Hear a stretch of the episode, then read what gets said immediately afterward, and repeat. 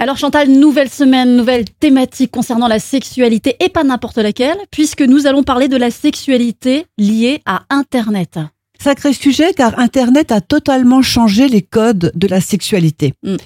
Si aujourd'hui un jeune homme lisait un roman d'amour des années 80, et il n'y comprendrait rien du tout. Oui, Hein c'est vrai. Parce, parce que dans le fond, les histoires d'amour romantique euh, n'existent plus. Il se demanderait ce que c'est.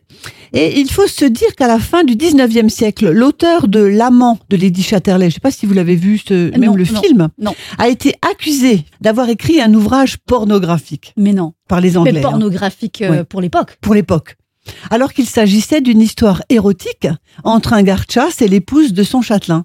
Pourtant, je me dis, il y a quand même eu des personnalités comme le marquis de Sade qui ont Oui. été quand même très très loin. Oui, mais qui a aussi eu euh, quand même euh, des, des problèmes. hein. Oui, oui, oui, oui, mais je veux dire, là, là, on peut dire qu'effectivement, ça allait très loin. Et maintenant, si vous dites à ce même jeune homme de lire Lady Chatterley, il va dire Oh là là, mais, mais c'est quoi Chantal Euh, C'est un petit roman à l'eau de rose que vous m'avez refilé là?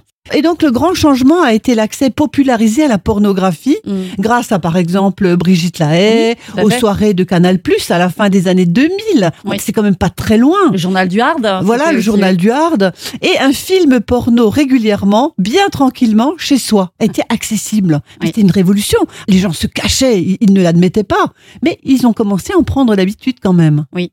Et aujourd'hui, on en arrive à se dire que tout est accessible par le net. Et j'ai envie de dire le meilleur et le pire, Ben, y, oui, c'est bien ça le, le problème. y compris les vidéos interdites euh, comme le viol, la pédophilie, Oui. sont accessibles euh, malheureusement sur le net. hein. Mm. Et on parlera cette semaine aussi des sites de rencontres. Il faut vous dire que les sites de rencontres sont l'une des plus importantes et des plus lucratives activités du net. La rencontre, et d'ailleurs, on, a aussi, The rencontre. on avait aussi abordé le sujet. En tous les cas, cette semaine, c'est la sexualité et Ouais. Internet. Et on peut le dire que la pandémie n'a pas forcément aidé et on en parlera dès demain.